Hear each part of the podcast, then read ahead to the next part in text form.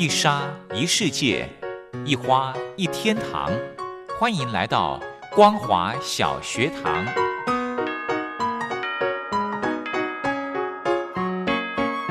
让我们一起学习，一起分享。光华小学堂。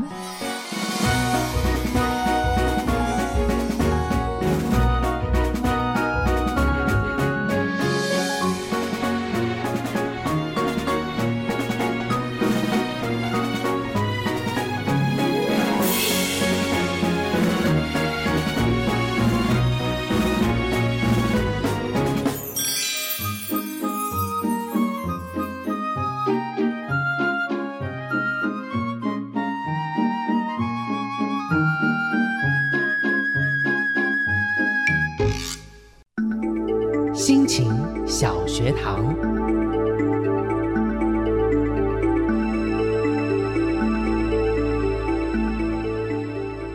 Hello，听众朋友，大家好，欢迎收听光华小学堂，我是黄轩。到了礼拜一的时间，来跟听众朋友进行的是心情小学堂，非常荣幸的可以邀请到我们的社工老师蔡慧芳老师到节目中。我们先来欢迎老师好。各位听众朋友，大家好，黄轩好，嗯，是老师好。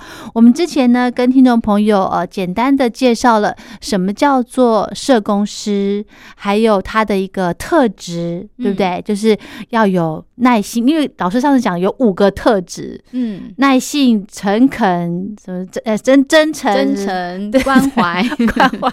因为我不是社工同理，对，所以我我念不完全哦。但是我最我觉得最重要就是要有耐心。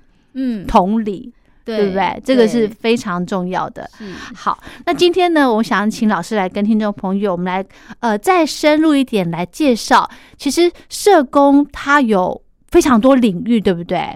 就像老师他是您是在医疗在医疗，对对。那其实我们在呃社工的这个专专业领域，因为我们服务的都是人嘛，是。对，但是人所带来的问题其实是不同的面向的，。对。那他在问题的这个状况过程当中，嗯。他需要被协助的方式可能是很不同的。嗯。哦，举个例子来讲，今天一个老人家他所需要的协助，嗯。那我在协助他的时候，我可能要对，比如说失智嗯。哦，比如说老人的生活，嗯。对，那老人的个性，我可能都嗯。要很清楚的了解，以及老人家他可能比较容易遇到的一些状况题，嗯比如说，哎、他的行动不便，他需要辅具，他常他需要常常就医，是。等，等这样，然后他需要人家照顾。嗯哼，所以我在照顾老人的时候，我所需要具备的专业的概念跟知嗯。识，可能跟我面对小朋友的时候不一样。嗯我在照顾小朋友的时候，小朋友他可能比较出现的是，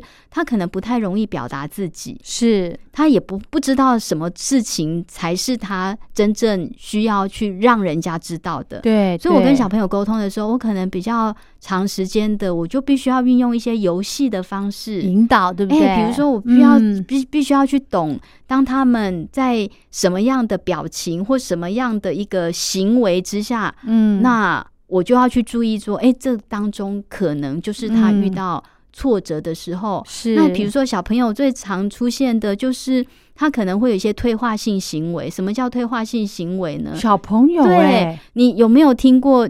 呃，小朋友他可能在到了都已经是国小呃一年级、二年级的时候，他还会尿床。哦，对，大部分尿床的时间是什么时候？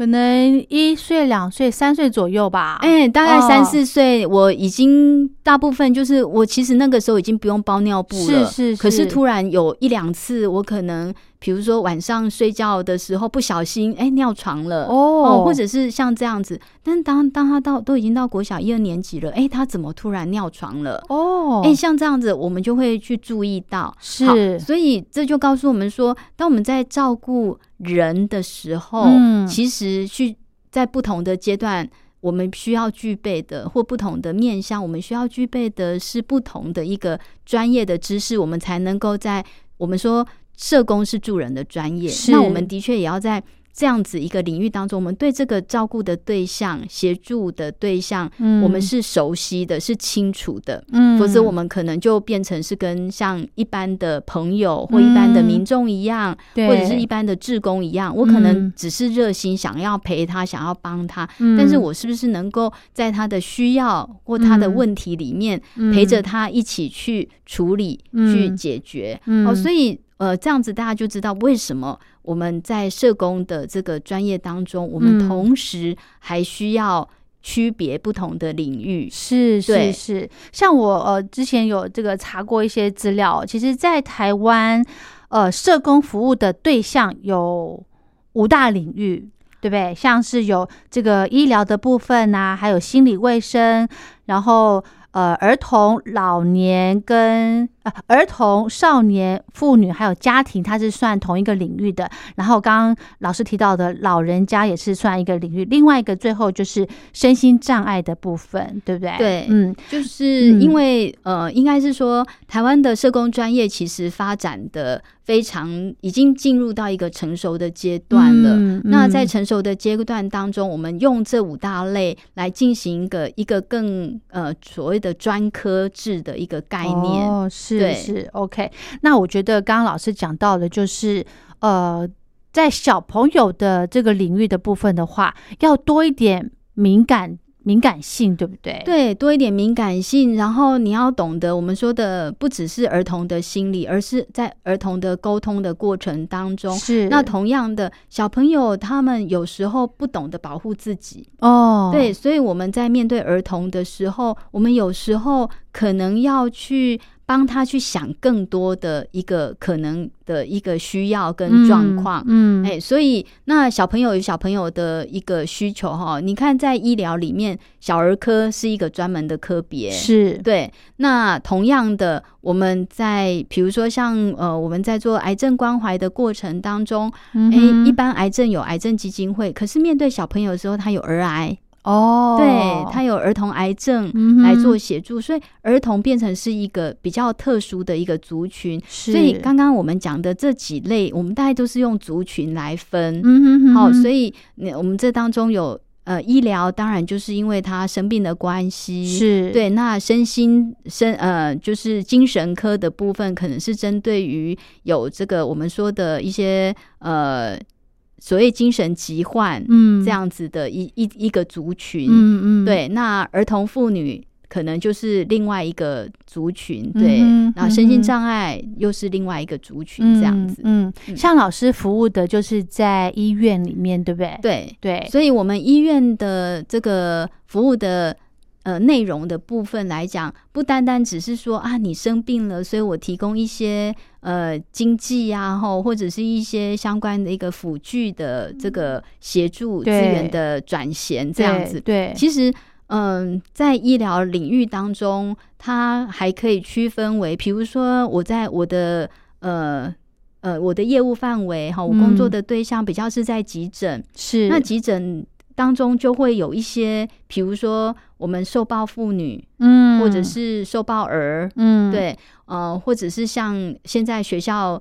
可能大家都会比较关注的学生有没有被霸凌？嗯哼哼对那还有的像游民，哦，对，游民也会出现，因为他路就是在就是可能路岛，嗯所以路岛就是我们说的在路边，可能嗯就已经被发现要送医这样子。嗯，对，好，所以这样子的类别可能是在急诊的这个呃最主要可能最常出现，或者是嗯、呃有时候是一些呃。紧急的送医意外的这个状况，嗯那也是在急诊我们会去协助的。那另外嗯在医院里面来讲的话，我们还有一个就是器官捐赠，嗯，对，那大家就说，哎、器官捐赠社工能够做什么？当然，我们在这个过程当中，嗯。其实很多呃，面对在器官捐赠的时候，我们可能要去让家属理解，嗯。嗯。就是说，哎、在这个时候，他的医疗抉择抉择是什么？嗯那如果有一个机会可以做选项的话，嗯那他有考虑就是。就是有这个器官捐赠的选择吗？哦，这那好难开口哎，很难启口对哎，所以劝捐的部分，我们并不会是用一种就是呃强压式的，我们大当然概就然只是让家属就几种选项，比如说，呃，台湾当中我们不是有安宁缓和医疗条例吗？，对，所以在这当中，我们其实也会跟家属去谈说，哎，你们期待如果他的病情是已经到达这样子一个地步的话，嗯那可能后续呃药物或者是相关的一些积极性的治疗没有办法有一个显著的效果出来的时候，是是，那最后的会不会考虑？嗯，会最后的时候，那你们是要继续的所谓的 CPR 插管急救的等等这样，还是说你们就是就是不要有所谓的无效医疗，哎、你们顺顺的离开？那还是说你们觉得如果有这个机会的话，你们会选择所谓的器官捐赠，嗯哦，或者是大体捐赠？然后你嗯们想要。呃，离开的地点，其实我们这整套是一个非常人性化的，就是嗯。所谓的善终的一个过程，所以讲的是一整个在我们生命末期这个阶段，你想要得到的这个照顾模式是什么？嗯嗯哼，那其中有一个选项，其实因为台湾有签所谓的器官捐赠卡，对，好、对不对？嗯，嗯。那所以很多人都会发现说，哎、我的健保卡上面是有注记器官捐赠的，嗯。那就会变成是他的什么心愿。是，所以家属有没有想要在这个时候，当我们知道他的健保卡上面是有注记的时候，那家属有没有想要在这个时候嗯。提，就是帮他一起完成这个心愿？是对，那如果可以的话，我们就我们就会启动。这样子一个就是这样的一个流程，是好，这个是一个部分。那另外一个部分，刚刚有讲到善终、默契照顾，其实嗯我们台湾其实做的很好的是所谓的安宁照顾的这个部分。嗯哼，那嗯当然，在这个部分是整个团队，那社工也是团队里面的一员。嗯，那么协助病人，我们说的就是生者心安，死者灵安嘛。嗯、我们要要善生，然后就是善别，嗯，对，就是在这个善过生善嗯。别，善生，就是啊我活的时候，我要活活的，有我要尊对活得有尊严，对，对善别，就是我在离开的时候也要有尊严，，然后我可以好好的嗯。跟我的家人做道别，是，对。啊，每次如果讲到这个话题，我就会觉得好沉重哦。哎，可是就是确这就是老师每天会都会碰到的一个一个状况，对不嗯，对应该是说在医疗的领域，嗯难免就是生老病死嘛。对是是，所以我们刚刚提到的这个社工服务的对象有很多种，像老师在医院里面，就像就是一一定会碰到我刚刚讲到的这个心理卫生的问题、老人的问题、身心障碍，或者是呃妇女、儿童都会面临到，对不对？嗯，就是我们其实当他们刚好是有需要跟社区做连接，也就是所谓社区，就是指说。当他离开医院这样子一个环境的时候，嗯他接下来对，他会，比如说回到社区之后，嗯，那回到他的住所之后，他有没有需要后续的一些协助？哦，也就是他离开医院之后，我们嗯怎么样让他就是得到一个比较好的照顾？嗯哼，对，嗯这时候我们就会跟你刚刚提到的那一些相关的单位做一个联系。哦，就是对让等于说呃让换他们接手就对了。哎、对对，OK，好，聊到这边先休息一下。一起淋着冷雨，一起爬上山顶，点燃了新生命。勇气像种超能力。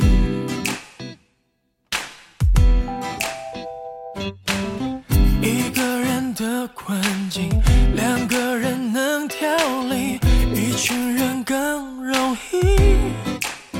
并肩克服困难，多温馨，有互相依靠着的心情，在看平，还是难免遇到难题，人在独立，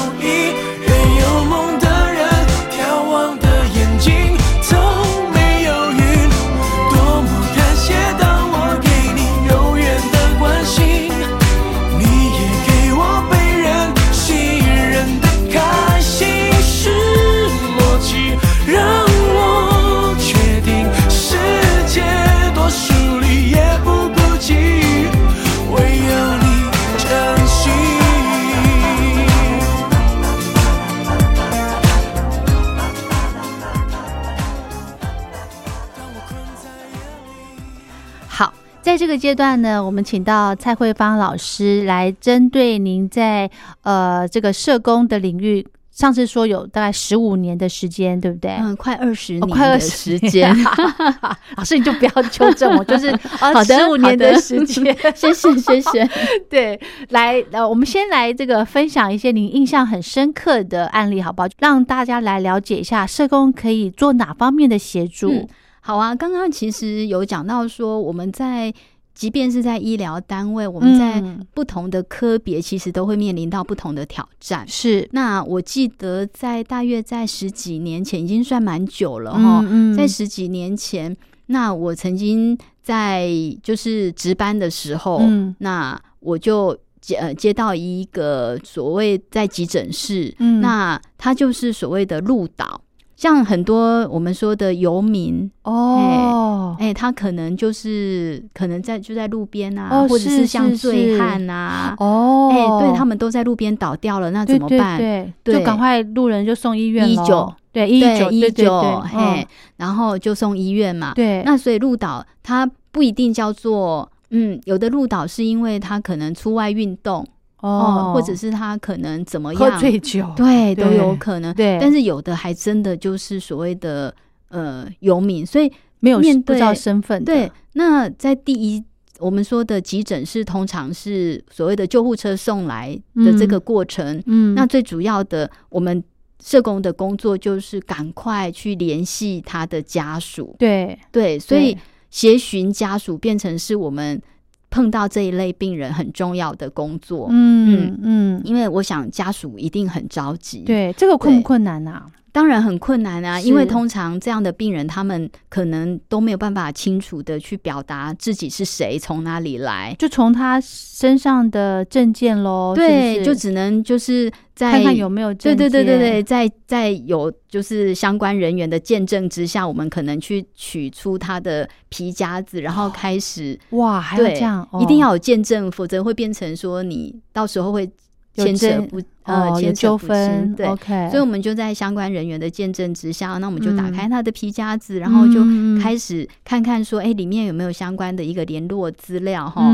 那这个时候当然就是，哎、皮夹子里面如果有一些名片啊什么什么的，我们就开始嗯看看可不可以联络到。对对，那那有时候一看一打开来，你就会觉得说，你大概就知道说这个人他生活在什么样的一个环境之下。嗯，老师，我想到了，为什么这个不是由警察去做联系呢？嗯、应该是说我们真的走投无路的时候，嗯我们会找警察。哦，但是警察的话叫做缓不济急，对嗯，所以你们还是要先去踹，对，我们会第一时间我们是嗯事先联络。嗯那找警察的话，有时候因为会有一个程序，对，哦，对，所以这个人送到急诊之后，医院就会先做检查。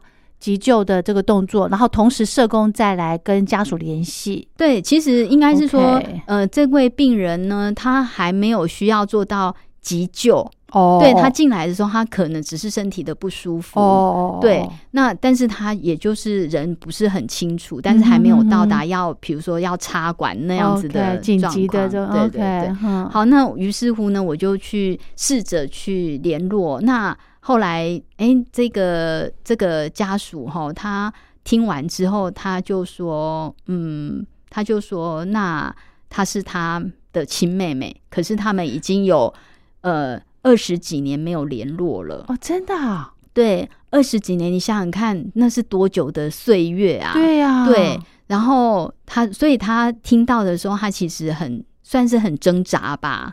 所以在这个情况之下，那我就跟他讲说，那你有没有想要就是来就是看看他啊？啊如果有什么问题的话，没关系，我们再来讨论。嗯，好所以老师在这个案例当中，社工就是只是呃做到把这个人的家人找到之后，对，那找到之后呢，其实找到只是第一步，我们在找这个家属的目的，其实在做协医疗的协助，协助什么？协助后续的医疗处理是可以更顺畅的。是他可以找到家人去做讨论、去做商量，因为病人现在定对，因嗯为病人现在不是那么的清楚，嗯哼对，嗯那所以我们有一个家属可以去做一个商量跟讨论。嗯那是不是找到家人之后，社工就等于说这个案子就就当然不是啊，因哦。为我们刚刚不是有 promise 家属嘛，哦就是说，哎、你不要担心，我们会一起。对我们是一起的，不要忘了哦，你不是只是叫他来而哦已，其实是。是陪着他要一起来面对这整个的状况的。哇，哼对，也就是说，社工在这方面就是就是做到陪伴。那当嗯然，这个过程当中会有很多的一个协助，哦，对就比如说他嗯的医疗费用啊，哦，对照顾啊，嗯因为哼对他妹妹来讲的话，我有我自己的工作，我有我自己的家家庭对对。嗯可是你在生病的过程当中，要不要有人照顾？要对，那时候怎么办？对所以这些都是我们接接着要就是跟家属讨论嗯可以怎么照顾的这个嗯部分。等于说社工让家属是一个很好的一个依靠的咨询哦，咨询对嗯咨询。那这哦个病人呢，他其实后来就就是从急诊之后就收到住院病房。嗯哼，那到住院病房，我们也协助家属，就是用所谓的聘请看护的方式来照顾哦他。他需要这一块，对嗯，那就在照顾的过程当中，有一天他就说：“哎、他想要去看海。”那我们心里就想说，他应该是随便讲讲的。那我们就说：“哎、拿图片给他看。”然后后来就说：“哎、那不然找影片给他看。”那他都不愿意，他要看真的，对他要看真的。那我我那时候我就在想说，好吧，那如果是真的的话，那我们就附近，因为其实台湾要找海其实也不难啊，因为周围都是海。所以你们真的对，满足但是。他这个想望吗？哎、本来是想，本来是有这样子的想法，因为他一直很坚持啦，哈。等到他后来是醒过来了，然后他一直很坚持的这个状况。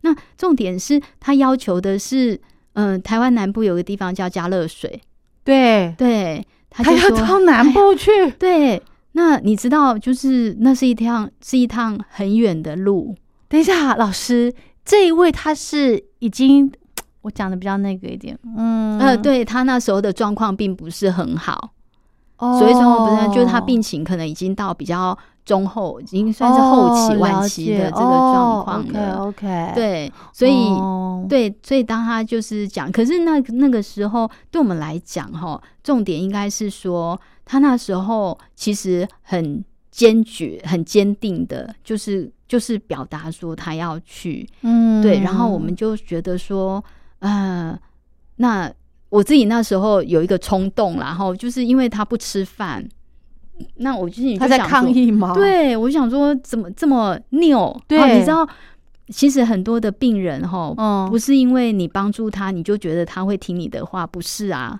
他很有他想法，很有想法。OK，所以在他很拗的时候，后来我就跟他的妹妹讨论，那妹妹就会觉得说，嗯，就是这个哥哥这么久以来，就是也没有联络过。嗯那假设这是他们一个机会，嗯那他觉得在他的能力范围之内，嗯那就陪陪哥哥去圆这个梦好了。嗯哇塞，对，所以我们但是在这个过，我们也知道妹妹的日子不是很好过。哦，嗯，就是她经济也不是那么好，嗯，对，所以我们后来我们就帮忙她去去找找寻，就是因为她出门的话就要救护车嘛，吼 OK，对，然后去去谈比较看可不可以，就是用比较好，嗯、比较便宜的价钱租那个，就是出一趟救护车这样。从台北开下去吗？，对，然后可是这个过程当中，当然要我们的医疗团队要去评估这当中可能的发你还要生。医护人员陪着耶，嗯，需不需要？没有，我们那个时候是医疗团队先评估他有没有可能身体去负荷这么长途的旅对对，行，真的。然后再来我们要去安排每一个每一个可能的点。他发生什么紧急状况的时候，他要就近去哪一家医院，然后去怎么去处理？对，哇，对，所以这整哇个是一个大工程。然后整个联系好之后，那我们就到出发的那一天。哦，那当然，我们就是看他快快乐乐的出门。嗯，对，那回来的时候，他就哎、他也的确很顺利的，就是到现场了。对然后等到回来的时候。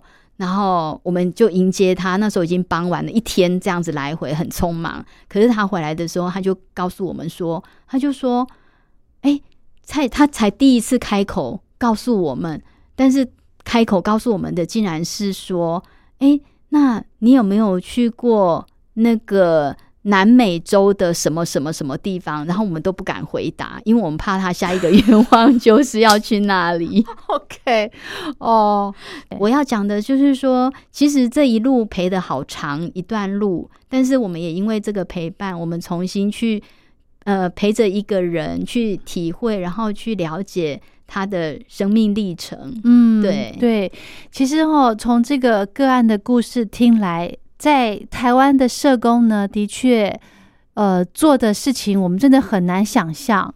我我希望今天的这个故事呢，可以让听众朋友的这个心里面柔软的那一块呢，再显现出来，好，让社会可以更祥和一些，嗯好不好？好，OK，那今天因为节目时间关系，我们就先跟老师聊到这喽。非常谢谢蔡慧芳老师，谢谢您。谢谢。我的世界挤满了浮云，摸不到阳光的真心。身边还残留你的体温，如何安放想逃的灵魂？我不需要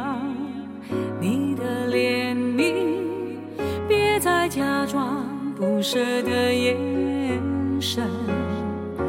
原谅我总学不会隐忍，只好放你去沉沦。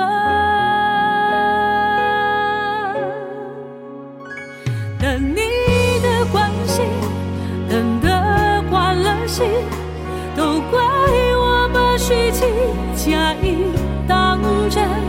我一往情深，你不